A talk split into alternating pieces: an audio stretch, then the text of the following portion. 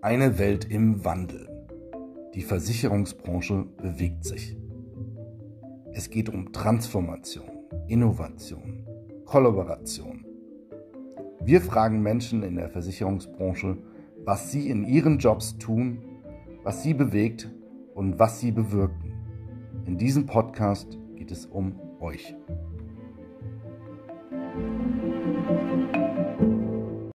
Herzlich willkommen bei die Versicherungswelt im Wandel. Heute ist Jens Husung von der SHB Allgemeine Versicherung VVAG bei mir zu Gast.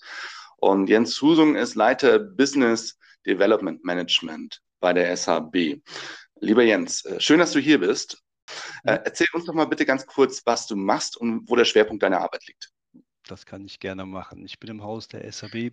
Offiziell nennt das Business Development Management, äh, ist aber im Grunde genommen bin ich verantwortlich für Compliance, Risikomanagement, äh, Produktentwicklung und dann äh, die ganzen operativen Prozesse entlang der Wertschöpfungskette ähm, friemel ich mit herum und immer da, wo der Vorstand relativ wenig Freude und Lust hat, äh, heißt es, Jens, mach du mal. Was ich nicht mache, ist Schadenbearbeitung, aber äh, einmal aus dem Thema Compliance heraus auch Schadenprüfung äh, gebe ich mir einmal die Woche die, die Freude, Einzelschäden selbst zu prüfen.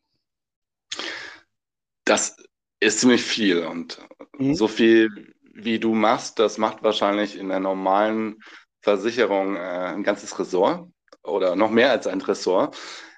Gib uns doch mal bitte ein bisschen Kontext zur SAB, damit wir mhm. verstehen, warum du so viel machst. Mhm, kann ich gerne machen. Also gegründet 1921 als eine Glasschadenhilfe für die Bäckereien.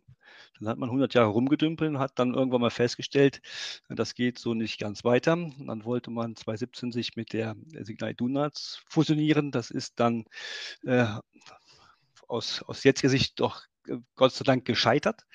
Ähm, man hat dann aber festgestellt, hoppala, wir haben ja keine Vertriebswege, wir haben bestimmte andere Positionen, wo wir Kostenprobleme haben. Man hat die IT so ein bisschen vernachlässigt und seit 2021 bin ich da mit äh, Dr. Alfred Matti. Wir machen das Ganze komplett neu. Ähm, das heißt, äh, es muss alles überarbeitet werden, muss alles ähm, ja, durchleuchten. Das Ganze bei einem 7 Millionen Bestandsvolumen wirklich, ähm, ich sage immer Pommesbude dazu, ein bisschen despektierlich und für Doktornah mit 20 Mitarbeitern rum. Jetzt ähm, kann man ja so viel sagen, kleine Klitsche, richtig ist so. Das Dumme ist, das Thema Proportionalität zählt äh, bei bestimmten Sachen überhaupt nicht. Wir müssen ganz normale Sachen vorhalten, die auch eine große Allianz vorhalten muss, sei es Risikomanagement. Äh, Im Rahmen der BaFin-Prüfung kriegst du dieselben Fragen gestellt. Ja, und so kommt es, dass ich vielleicht einen Job mache, wo woanders fünf, sechs, sieben Leute rumsitzen. Wie kann man denn mit so einer Größenordnung überhaupt wettbewerbsfähig sein? Was macht ihr da? Ich meine, die IT alleine ist ja schon ein Riesenthema für viele andere Versicherungen. Mhm. Was, was, macht ja. ihr da als kleine Versicherung? Die, die Frage ist äh, nicht unberechtigt. Und äh, die Chance, die die kleine SAP hat, ist, wir müssen halt schneller sein im Service, in den Prozessen als die großen Tanker sei es äh, in Köln, ähm, in Dortmund oder auch in Wiesbaden. Du musst schneller sein, die Produkte. Time to Market sind wir ganz schnell, weil die ganzen Abstimmprozesse mit IT-Kapazitäten gibt es bei uns einfach nicht. Das wird halt in der Vorstandssitzung beschlossen und dann hast du die Kapazitäten. Und das äh, kurze Wege bedeuten kurze Abstimmungen. Und wenn man das neudeutsch agil nennen möchte, ist das, ist das wirklich hands-on. Äh, wir machen einfach just do it. Und das ist der große Vorteil. Und uns hat keiner gewartet, das muss man dazu sagen. Und wir müssen halt durch Service und durch gute Produkte und vernünftige Prozesse uns da im Markt hervortun. Und ich glaube, das gelingt uns ganz gut. Manchmal sind wir zu schnell, gerade im Rahmen der, der Schadenabwicklung. Also wir haben teilweise wirklich 24 äh, Stunden vergeben, bis der Schaden gemeldet und ausgezahlt wurde. Und, äh, Zug der BWL und sagt, das kann man auch nochmal drei Tage liegen lassen. Bei den Produkten, wie seid ihr denn jetzt mhm. aufgestellt? Äh, komplett Komposit, hausrathaftig Wohngebäude. Ähm, dann haben wir noch eine Multi-Risk-Police, die äh, eine, ja, es ist fast eine Industriepolice, wo wirklich große, große Bäckereien versichern vom Inhalt her und von der Betriebsunterbrechung her. Äh, da reden wir äh, für unser kleines Haus, wir können bis 20 Millionen Höchstentschädigung können wir zeichnen. Und da ist schon relativ viel Musik drin. Da ist auch unser größter Wachstum zurzeit, weil große Bäckereien oder auch, wir sind mittlerweile auch im Lebensmittelhandwerk, Handel unterwegs, Kapazitäten frei werden, weil große sich rauszeichnen. Ja, also bis auf Kranken, Leben und Kfz und Rechtsschutz machen wir eigentlich alles. Jetzt ist der ganz große Vorteil wahrscheinlich bei euch, dass ihr eure Zielgruppe viel besser kennt als viele andere. Das limitiert aber doch auch das Wachstumspotenzial. Ich meine, Bäcker äh, mhm. reduzieren sich in der ja. Anzahl eher, als dass es neue gibt. Äh, was macht ihr denn da? Ich meine, ihr seid in dieser Zielgruppe ja. unterwegs, ihr kennt diese Zielgruppe, aber das limitiert natürlich mhm. euch als Unternehmen auch, oder? Ähm, nee, wir, wir haben äh, die, die, Bäckereien haben wir gehabt. Wir äh, sehen natürlich das Bäckereisterben. Wir äh, fokussieren uns mittlerweile auf die kompletten Lebensmittelhandel oder Lebensmittelherstellung ähm, äh, auch. Und ähm, klar, die Bäckereien sterben aus. Wenn du darauf dich fokussierst, da gehst du halt mit unter. Und deswegen auch der Fokus auf Privatkunden, der in der Vergangenheit nicht vorhanden war.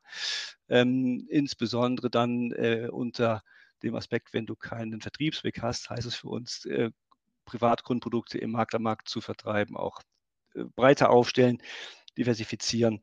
Ansonsten, ja, in der Nische kommst du halt nicht weiter, nicht bei Bäckereien und nicht bei Metzgereien. Verliert ihr aber dann nicht den Vorteil, den ihr in der Nische habt, wenn ihr am Privatkundenmarkt einfach als einer von vielen unterwegs seid? Ähm, ja und nein. Ähm, ich sag mal so, wenn, wenn dein dein Heimatmarkt äh, schrumpft und ähm, die Bäckereien, ich glaube, jeder kennt es, wenn man gerade durch die Stadt geht, wie oft Bäckereien zumachen, mit welchen Schwierigkeiten die da ähm, sich tagtäglich umgeben müssen äh, ist für uns der einzige Weg auch zu gucken, wie kommt man da rein. Und das ist genau das Thema. Äh, der sechste, siebte, achte Haftpflichtanbieter braucht kein Mensch, äh, aber in bestimmten Wohngebäude, wenn die Tarife gut sind, die Prozesse schlank sind und mit einem guten Service dich hervortun kannst, ist durchaus die Chance da, weil die Großen, glaube ich, Probleme auch in der ähm, Responsezeit haben und da kannst du halt noch glänzen. Ähm, ist halt klar, auf dich hat keiner gewartet, aber wenn du da ähm, auf den Einzelmakler zugehst und auf kleine Maklerverbünde, dann kannst du da ganz gut leben. Das geht, ja. Mhm. Also ihr seid Maklerversicherer, insbesondere mhm. eben bei kleineren Maklern und Einzelmaklern unterwegs. Genau, richtig. Ja, muss, muss man sagen, weil, weil die großen, sei es die Fondsfinanz dieser Welt, ähm, da, das sind wir viel zu klein für und die haben ihre, ihre sage ich mal, fünf, sechs, sieben Anbieter für die Bereiche, da, da kommst du auch nicht rein. Das ist ja auch völlig richtig und völlig normal. Ja. Gehen wir doch noch mal ein bisschen auf deinen Job ein. Wie sieht denn die mhm. typische Arbeitswoche bei dir aus, wenn es sowas überhaupt gibt? es gibt keine typische Arbeitswoche. Kommt immer darauf an. Im Homeoffice bin ich meistens um kurz vor sieben schon online. Äh, wenn ich in, in Königswinter vor Ort bin, mal im Büro bin, dann ist es 8 Uhr. Und der, jeder Tag ist morgens wie so ein bunter Blumenstrauß. Du weißt nicht, was kommt. Hast halt dir vorgenommen, dass du eine Richtlinie überarbeiten musst. Nein, da kommt wieder rechts irgendwas, Anfrage der BaFin oder des Rückversicherers oder sonstige Themen. Äh, nee, ich kann dir also heute nicht sagen, was morgen eigentlich bei mir am Tisch liegt. Das macht es aber auch mhm. spannend. Ja, und du musst halt relativ breites Spektrum haben und über den Tellerrand hinausschauen. Ansonsten ähm, glaube ich, kannst du das gar nicht so bewältigen. Aber es gibt ja bestimmt Dinge, die dir mehr Spaß machen und Dinge, die du nicht so gerne machst. Nenn mir doch mal zwei Beispiele. ähm, ex extrem, extrem viel Spaß macht mir, macht mir Produktentwicklung wirklich, äh, wenn du mal guckst, wenn so ein kleines Pflänzlein so im, im Kopf entsteht, dann so ein bisschen Fahrt aufnimmt und dann so auf einmal so ein bisschen Fleisch an den Knochen kommt bis hinten, äh, wo es dann eingeführt wird. Das ist extrem spannend ich glaube, ich muss keinem was erzählen zum Thema den ganzen Tag Richtlinien schreiben. Das macht überhaupt keinen Spaß, ist aber äh, ne, Augen auf bei der Berufswahl. Und ähm, das Thema Compliance, ja, ähm, bei Fragen zu Compliance kann es immer auch nicht gerade mit, mit äh, ist nicht vergnügungssteuerpflichtig, sage ich immer boshaft dazu. Ja. Ansonsten, Vertrieb ist super. Also, du, du weißt, ich, ich, bin immer gern draußen. Äh, Vertrieb macht mir extrem viel, viel, Freude, weil Produktentwicklung und Vertrieb gehört meinem ähm, Denken immer zusammen. Und deswegen gönne ich mir auch äh, durchaus den einen oder anderen äh, Ausflug auf diverse Messen. Und das ist auch immer sehr, sehr spannend. Und wir gönnen uns bei uns bei der SAB, dass zumindest jeder Mitarbeiter zweimal ähm, im Monat Telefondienst hat. Dann hast du von 16 bis 18 Uhr, sitzt du wirklich da und kannst dann Fragen des Maklers, Fragen des Kunden beantworten. Das äh, bringt auch nochmal einen ganz anderen Blick auf die Geschichte. macht auch sehr viel Freude. Das erdet wahrscheinlich. Bis zum Vorstand nehme ich an? Bis zum Vorstand, ja, ist so. Genau. Also bei uns ist wirklich äh, äh ein, ein, ja, ist ein Plan vorhanden, wo jeder mindestens zweimal dabei ist und ist auch der Vorstand dabei. Es ist sehr spannend, ist aber auch so ein bisschen Qualitätsprüfung. Ja, wenn es dann äh, beim Vorstand so Themen hochpoppt und mal fragt, Leute, was läuft da eigentlich falsch? Ja, hilft. Kann ich nur jedem mal empfehlen, sich da wieder hinzusetzen und mal wirklich dann mit, mit Endkunden und mit Maklern äh, auseinanderzusetzen. Es ist äh, sehr spannend. Das ist ein bisschen das Prinzip wie bei Toyota, die Manager erst äh, mehrere Wochen in der Fertigung arbeiten, bevor sie in Managementfunktionen dann eben auch wirklich antreten. Äh, schon interessant, ja. Also letztendlich so die eigenen Leistungen auch wirklich immer mal wieder erfahren und, und wahrnehmen. Es müssen halt zumindest die Leute, sag ich mal, die auf der, auf der Brücke stehen, am Steuerrad drehen, die müssen halt in vielen Bereichen Einblick haben, im Maschinenraum auch rumwerkeln können. Ansonsten kannst du das nicht machen. Du hast halt nicht 25 äh, Referenten rumdoktern, die das für dich machen. Nee, nee, du musst da selbst daran. Und, und nur so geht es. Das ist halt der Vorteil. Ja? Du kannst mit jedem Thema zum Vorstand gehen, der weiß zumindest bei den meisten Sachen, worum es geht. Du musst relativ wenig erklären, sagen, nee, machen wir so und dann wird dazu umgesetzt auch. Ja. Verstehe. Du hast eben gesagt, Augen auf bei der Berufswahl. Was hat ja. dich denn in die Versicherungsbranche geführt und warum hast du dich für den aktuellen Job entschieden? Ähm, in die Versicherungsbranche bin ich gekommen, weil ich äh, ähm, immer schön ab der 10. Klasse Richtung Bonn mit der damals mit der Straßenbahn gefahren bin und im, im Bonner Hauptbahnhof ausgestiegen bin und bei einem Werbeschild der Victoria Versicherung immer vorbeigekommen bin. Und da ähm, halt ja, muss, muss ja, also ist manchmal ganz interessant. Also ich war der Erste bei uns, der das Thema Versicherungsausbildung ähm, äh, angenommen hat. Meine Eltern kommen nicht aus dem Bereich, die sind beide technische Zeichner gewesen und konstruktormäßig unterwegs gewesen. Ähm, so kam ich denn Werbeschild der Victoria gesehen, damals beworben. Dann hatte ich, ähm, damals gab es noch auf fünf ähm, Auszubildenden Plätze 750 Bewerbungen, so boshaft gesagt, und hatte dann äh, Bank und bei der Victoria-Versicherung ein Angebot vorliegen gehabt und damals hat die Victoria 50 D mehr bezahlt. Und der, auf den aktuellen Job äh, ist, ist äh, Dr. Matti hat mich, äh, als er Vorstand wurde, mal angerufen und gefragt, ob ich mir mal eine Stelle anschauen könnte. Äh, der, aktuelle Stellennahme geht in Ruhestand, äh, wie viele Leute ähm, das machen sollten, könnten, müssten geschaut, gesagt, äh, ich verstehe es nicht, das müssen vier, fünf, sechs Mann sein. Ich komme vorbei, das muss ich mir anschauen. Und da bin ich dann von, von Wiesbaden nach Königswinter gefahren, habe mir die Stelle da angeschaut und ist, wie soll das hier funktionieren? Und dann ähm, die suffisante Frage vom Dr. Matti, oder kannst du das nicht machen? Und so kam ich zu dem Job bei der SAB, kannte bis zu dem Termin äh, in Königswinter die SAB überhaupt nicht aber gibt es, glaube ich, viele Mitarbeiter bei uns, die jetzt neu angefangen haben und auch so sonst fragt, es kennt keiner. Wenn man sich ein bisschen damit befasst, dann denkt man, ah ja. Und mittlerweile werden wir bekannter, insbesondere bei dem Thema äh, Beteiligungsgeschäft, wo wir große Risiken mitzeichnen, hat die SAB mittlerweile einen ganz guten Namen. Das Thema Privatkundengeschäft werden wir dann in 2024 hoffentlich auch mal dann vernünftig angehen. Wir haben relativ viele Ratings wir top bewertet, sei es äh, A-Score, Stiftung Warentest oder, oder, oder. Da müsste jetzt auch langsam dann mal ein bisschen, also die Früchte ähm, äh, ernten, die wir gesehen haben. Wenn du auf deine Karriere zurückblickst und du mhm. bist ja jetzt auch schon ein paar Tage in der Versicherungsbranche unterwegs, gibt es ja. denn Entscheidungen, die du als besonders mutig empfindest? Und wenn ja, wie haben sich diese Entscheidungen ausgezahlt für dich? Also mutig war, war sicherlich der, der, der Sprung ähm, äh, von, von einem etwas größeren Rechtsschutzversicherer weil da ähm, gehst du ein Stück weit auch in Vorleistung, ähm, sei es äh, auf der einen Seite, dass du ein bisschen vom Gehalt verzichtest, auf der anderen Seite durchaus dann aber auch äh, so ein bisschen auch den sicheren Hafen verlässt, weil bei so einer kleinen Größe kann es auch schnell sein, dass es mit äh, bestimmten Fehlentscheidungen relativ schnell das Licht ausgeht. Ähm, das, war, das war das Thema, so ein bisschen ja, aber ich sag mal, einfach kann ja jeder und, und es macht ja auch Spaß, sich so ein bisschen reinzufriemeln. Ja, und ähm, der Grund war auch, dass äh, bei, bei bestimmten Sachen, du hast äh, in unserem Gespräch auch schon mal angedeutet, das Thema auch, ähm, was ist eigentlich, ähm, was muss eigentlich in so einem, in so einem Unternehmen eigentlich ähm, funktionieren? Das Thema ist Wertschöpf, Wertschöpfung und auch vor allen Dingen aber auch das Thema, wie gehe ich mit den Mitarbeitern um? Ähm, wie, wie ist eine Fehlerkultur? Und da gab es halt bei meinem äh, damaligen Arbeitgeber so ein paar Sachen, wo ich sage, hm, das ist, sehe ich ein bisschen anders, möchte ich so nicht mittragen. Ähm, und da kam zumindest die Frage vom Dr. Matti ganz, ganz gut dazu. Ja. Mhm. Schauen wir mal auf das Thema Branchenentwicklung und Innovation. Mhm. Bei der Branchenentwicklung sehen wir ja aktuell doch einiges in der Versicherungsbranche, was passiert. Gerade jetzt auch äh, mhm. die Grota und Barmenia, die beide als VVAG zusammengehen. Ihr seid auch eine VVAG. Was ist denn das Besondere am Thema VVAG und was macht möglicherweise auch so eine Entwicklung gerade so besonders? Mhm. Ich kann es jetzt nur aus von der, von der kleinen SAP sagen, was es halt bedeutet, für die Mitglieder da zu sein, ähm, wo dann auch schon mal in der Vergangenheit das Thema, ja, wir müssen alles machen, damit das Mitglied zufrieden ist. Da hat man durchaus das ein oder andere Kostenthema mal äh, über Bord geschmissen oder den Deckungsbeitrag nicht so betrachtet. Ähm, das ist halt wirklich so, Verein sagt es ja, ne? Verein auf Gegenseitigkeit und gerade bei den Kleinen ist das wirklich, wirklich Vereinsmeierei. Äh, du kennst deine Kunden, du kennst äh, die Mitgliedervertreterversammlung, ist immer sehr spannend auch, ja.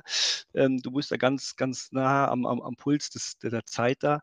Ähm, auf der anderen Seite ist das als VVAG man lebt es auch ein bisschen einfacher, weil du musst halt keinen Aktionär bedienen. Ja, du kannst halt die Gewinne, die du erwirtschaftest, kannst du Gewinnrücklagen verpacken und kannst da durchaus im Rahmen von Solvenzgedanken läuft aus meiner Warnung deutlich besser als, als eine AG. Mhm. Auf der anderen Seite ist, wenn du dem Mitgliedervertreter oder den Mitgliedern verpflichtet bist, bestimmte Sachen auch im Rahmen, wenn du Schadenbearbeitung oder bestimmte andere Sachen mal ein bisschen intensiver mal auf das Thema Kosten und Wertschöpfung äh, mal projizierst, kannst du auch ganz schnell dann zu, sag ich mal, unangenehmen Gesprächen kommen. Sehr. Ist dann halt so, ja. Jetzt ist ja KI ein ganz großes Thema.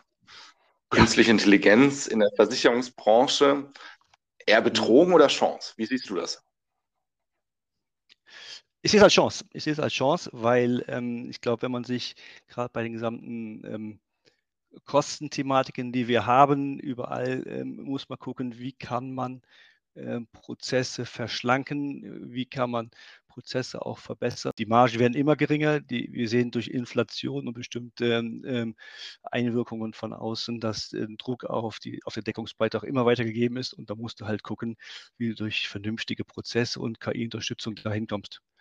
Kosten einzusparen und aber immer im, im, zum Wohl des Kunden aber auch. Ja? Also das heißt nicht nach dem Motto, du machst jetzt KI rein und lehnst nur alle Kosten, alle, alle Schäden ab. Das darf nicht passieren. Und das ist die große Chance. Wie bewältigt ihr denn eure Transformationsherausforderungen? Habt ihr da mhm. Partner, die mit euch ganz eng zusammenarbeiten? Arbeitet ihr mit Startups? Wie macht ihr das?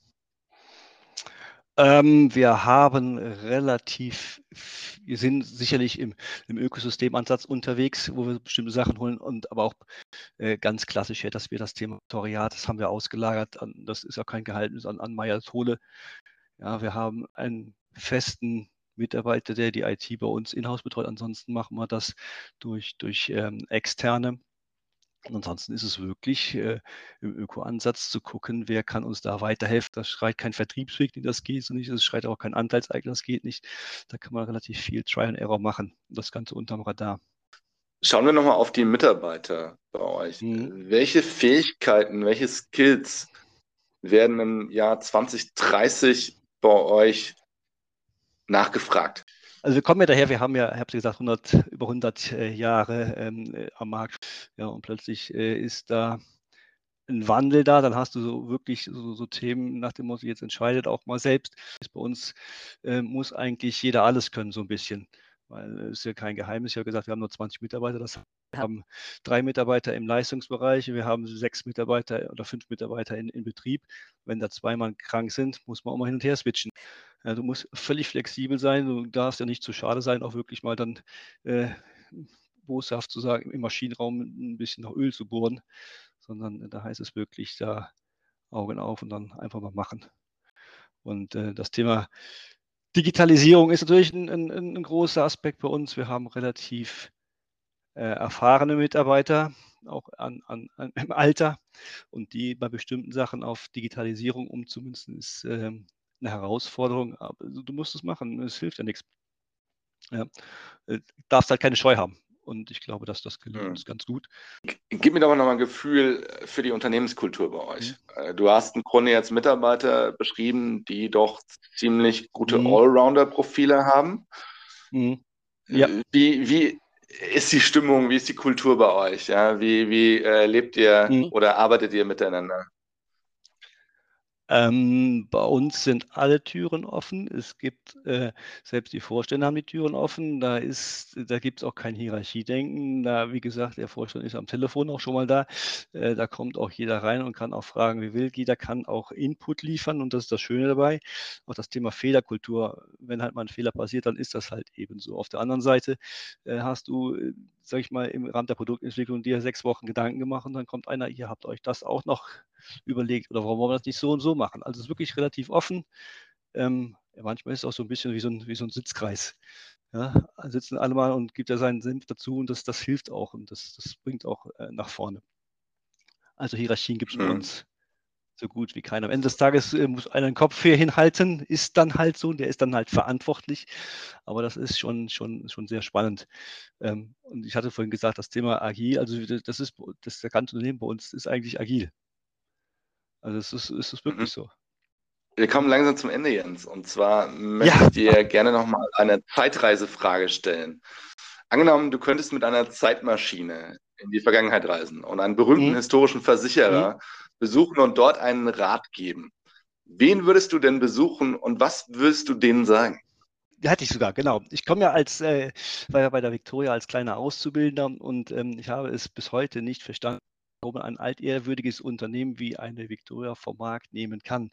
Und ich glaube, die waren, äh, gerade auch im Kompositbereich, waren die sehr gut aufgestellt und ähm, äh, hatte das große Glück, dass ich äh, unter Herrn Dr. Janot noch arbeiten durfte und äh, äh auch äh, als kleiner Controller auch selbst bei der Victoria auch in Berührung mit den Vorständen kam.